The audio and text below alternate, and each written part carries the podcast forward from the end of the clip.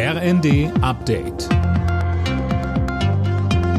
Stündlich neu. Auf den Punkt informiert. Ich bin André Glatzel. Guten Morgen.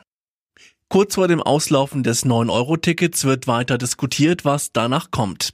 Bundesfinanzminister Lindner hat Forderungen nach einer Verlängerung erneut zurückgewiesen. Das würde 14 Milliarden Euro kosten, sagte der FDP-Chef der ARD. Dieses Geld würde andernorts für die Bildung oder für Investitionen in das Schienennetz fehlen. Die SPD fordert schnellstmöglich Beratungen mit den Ländern über einen Nachfolger. Bundeskanzler Scholz nannte das Ticket ein Erfolgsmodell. Ich glaube, es war eine der besten Ideen, die wir hatten, weil es gezeigt hat, was geht und weil es gezeigt hat, auch wo Schwierigkeiten und Defizite sind.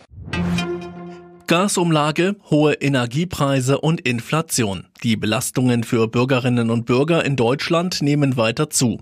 Deswegen hat sich Mecklenburg-Vorpommerns Ministerpräsidentin Schwesig für eine Übergewinnsteuer ausgesprochen. Damit könnten Entlastungen für Bürger finanziert werden, sagte sie im ZDF. Das ist auch keine radikale linke Idee, wie so manche tun, sondern es ist eine Frage der Steuergerechtigkeit, dass die, die die Gewinne machen, einen Teil dazu beitragen, dass man die, die die Belastung haben, entlastet. Das ist eine Frage der Gerechtigkeit und dafür sollte man sich öffnen in Deutschland. Bundeswirtschaftsminister Habeck warnt trotz möglicher Gasengpässe im Winter vor Panik. Wenn es gelinge, 15 bis 20 Prozent einzusparen, dann haben wir eine richtig gute Chance, über den Winter zu kommen, sagte Habeck bei einem Bürgergespräch.